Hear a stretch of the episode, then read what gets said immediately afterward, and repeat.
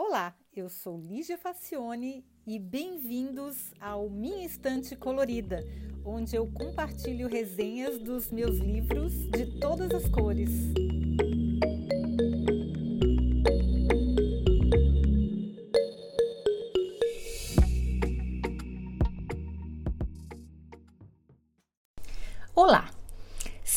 Escritor brasileiro que eu admiro e gosto demais, é o talentosíssimo Marçal Aquino. Pena que quando eu li os ótimos Cabeça Prêmio e eu receberia as piores notícias dos seus lindos lábios, eu ainda não tinha o saudável hábito de escrever resenhas, de maneira que teria que lê-los novamente para fazer os respectivos episódios, mas quem sabe, né? O problema é que a lista de livros que eu ainda não li é muito grande, aliás, é infinita mas pode ser que eu consiga reler alguns que eu já tenha lido e aí fazer a, a resenha. Bom, pesquisando um pouco, eu descobri que já conhecia o moço há muito mais tempo do que eu imaginava, e quem sabe você também, porque é dele o antológico Os Meninos da Rua 15, da coleção Vagalume, lembra? Marcou minha adolescência. E a sua? Pois é, ele também escreveu o roteiro do filme O Cheiro do Ralo, com o imperdível Celton Mello. Esse filme é excelente, é inesquecível, muito bom o cheiro do ralo. Pois, eis que minha irmã vinha do Brasil para passar duas semanas de férias do lado de cá do oceano, e aí eu aproveitei para encomendar O Invasor. Esse livro é uma novela, na, na verdade, porque uma novela é um, é um livro maior que um conto, mas é menor que um romance. Digamos que seria um romance curto, ou seja, ideal para ler numa viagem. Se você está procurando um livro breve com pouco mais de 100 páginas, mas muito intenso, esse é o cara. Assim, em poucas horas você consegue ler e é vale muito a pena. A curiosidade é que quando o Marçal começou a escrever o livro, ele foi convencido a transformar a história num roteiro para o cinema. E aí o filme, estrelado por ninguém menos que o titã Paulo Miklos, foi lançado cinco anos depois, em 2003, junto com o livro. Então eles ficaram produzindo o filme e ele daí é, é, adaptou o roteiro para um livro. Fez geralmente o caminho é o contrário, né? Enfim, vamos à história que é o que interessa, né? Do que, que trata um invasor. A história começa com dois sócios de uma construtora se encontrando com um matador de aluguel para encomendar o assassinato do terceiro sócio, que está emperrando os negócios.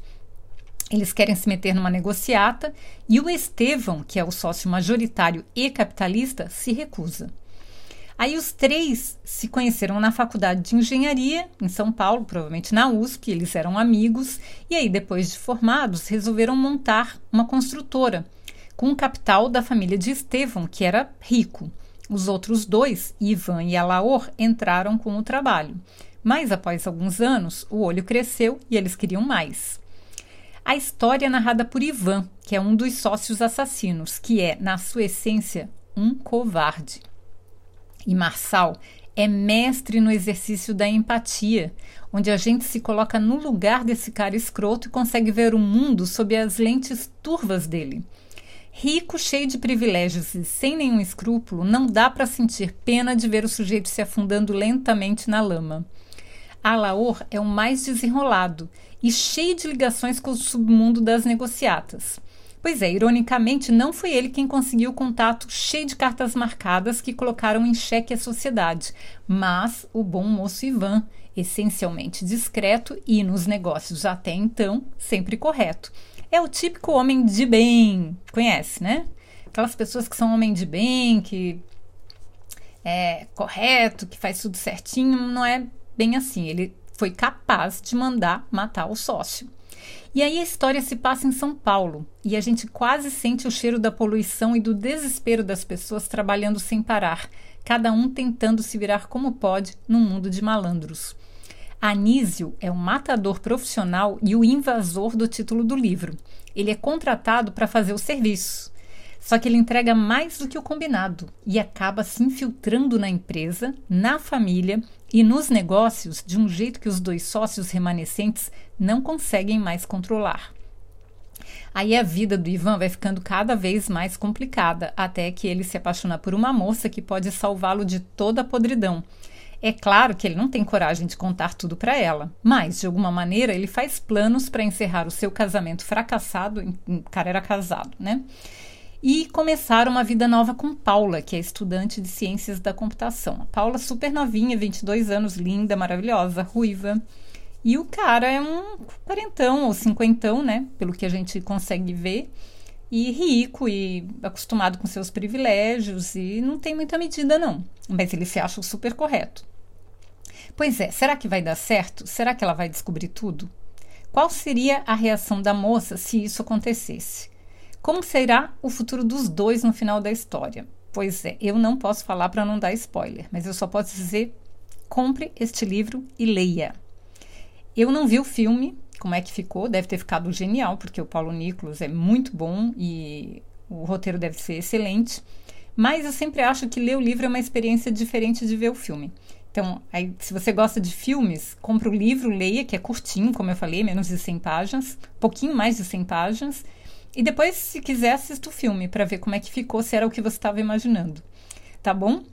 Pois é, essa é a minha dica de leitura curta para a gente ler e, e viver um pouco outras aventuras aqui. No caso, uma aventura bem complicada, com um crime, um crime difícil, complicado. E eu espero que vocês tenham gostado. Esse autor eu gosto muito. Eu vou ver se eu consigo re ou reler os, os livros que eu já tinha lido dele, ou se eu consigo ler os próximos, né? Mas o que eu posso dizer é: vale a pena. Vai lá que eu garanto, tá bom? Eu tenho no, no, na descrição do episódio tenho um link para comprar o livro na Amazon do Brasil. E sempre lembrando que todos os episódios têm o texto escrito lá no meu blog. O link para ler o episódio escrito está na descrição do episódio e também lembrando que esse podcast tem um site próprio que se chama minhaestantecolorida.com. Então, além de estar em todos os agregadores de podcasts, a gente também tem um site próprio se você quiser ir lá e deixar sugestões, fazer comentários, fazer críticas e comprar o livro também, tá bom? Então, espero que vocês tenham gostado e até semana que vem.